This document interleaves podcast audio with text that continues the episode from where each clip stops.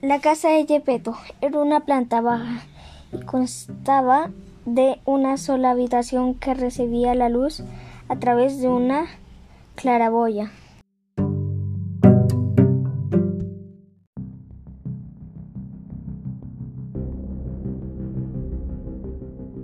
El mobiliario no podía ser más sencillo. Una silla en mal estado, una cama no muy buena y una mesita desvencijada.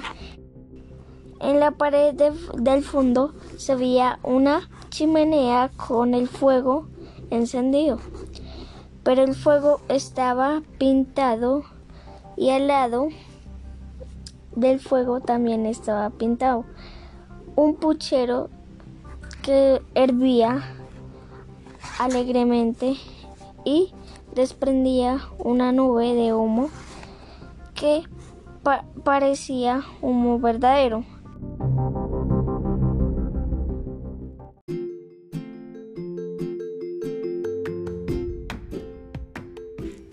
Apenas hubo entrado a casa de Gepetto, tomó enseguida las herramientas y se puso a esculpir y a fabricar su muñeco.